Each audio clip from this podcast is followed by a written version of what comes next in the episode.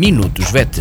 Conselhos, dicas e a resposta às suas dúvidas para compreender e cuidar melhor do seu amigo de quatro patas. Minutos VET às quartas-feiras pelas 15h20, aqui na sua Vagos FM com a veterinária Ana Neves. Olá, boa tarde a todos. O meu nome é Ana Neves, sou médica veterinária na Clínica Zoo Clínica Veterinária de Vagos. Bem-vindos a mais uma rúbrica Minutos VET. Esta semana vou falar-vos sobre braquicéfalos. O que são braquicéfalos? São todos aqueles cães e gatos que têm o focinho achatado. Algumas uh, raças de braquicéfalos muito comuns são o bulldog francês, o bulldog inglês e o pug, e o pequinoá também nos cães, e nos gatos temos o persa. As características uh, que, estes, que estes animais apresentam, este achatamento do focinho, resulta da seleção orientada pela mão do homem. Resulta, portanto, da uma ossificação precoce de alguns ossos do, do crânio, que faz com que não haja o crescimento uh, normal uh, do focinho destes animais. Eles têm algumas características em comum, ou algumas características anatómicas comuns a, a estes animais que variam em função da raça, portanto, algumas raças têm mais desenvolvidas que, que outras, mas também dentro da mesma raça há uma, varia, eh, uma variação individual. Características são estas: eles apresentam um estreitamento da, das narinas, apresentam também as estruturas anatómicas intranasais mais estreitas que, que o normal o palato mole mais comprido. O palato, que é o, o céu da boca, tem, é composto por eh, duas partes, a parte mais dura, que, é, que, que tem uh, osso, e, e, a parte mais posterior, que é mais mole, não é suportada por, uh, por osso, e no caso do, do, dos braquicéfalos, este palato mole é mais comprido e toca inclusivamente na, na epiglote, ou pode estar para lá da, da epiglote. Um, por outro lado, são cães que na região, uh, mais nos cães, isto até mais nos pugs e, nos bulldogs, que apresentam uma região cervical, uma maior quantidade de tecidos moles, nomeadamente gordura. Esta, esta maior quantidade de tecidos moles vai provocar um aumento uh, da pressão na nasofaringe, laringe e na, e na traqueia.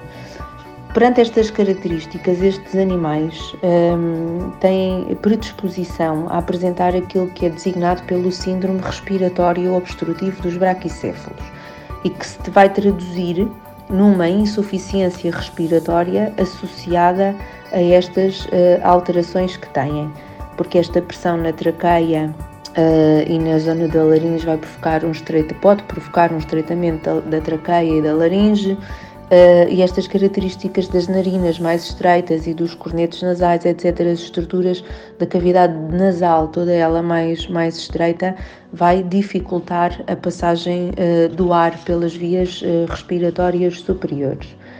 Este síndrome obstrutivo respiratório é uma doença progressiva que normalmente começa a manifestar-se a partir dos 12 meses de idade, mas pode aparecer mais tarde ou mais cedo, depende do, dos animais.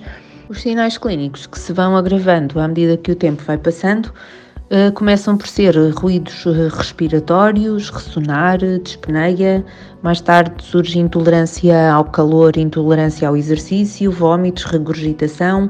Uh, em situações mais avançadas temos uma cor azulada da, das mucosas, síncope e colapso. Há outras características destes cães a nível oftalmológico, gastrointestinal, a nível de, ver, de vértebras um, e dermatológico, uh, que fazem com que eles tenham predisposição também para uh, algumas doenças a este nível. A nível oftalmológico, eles podem apresentar keratoconjuntivite seca, prolapso da terceira pálpebra. A nível gastrointestinal, são animais que apresentam uh, frequentemente dilatação do esófago, aumento do tempo de esvaziamento gástrico.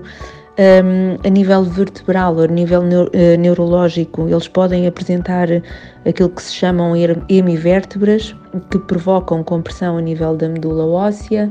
Uh, a nível dermatológico, são animais que apresentam muitas pregas de pele, uh, que muitas vezes são sede de dermatites.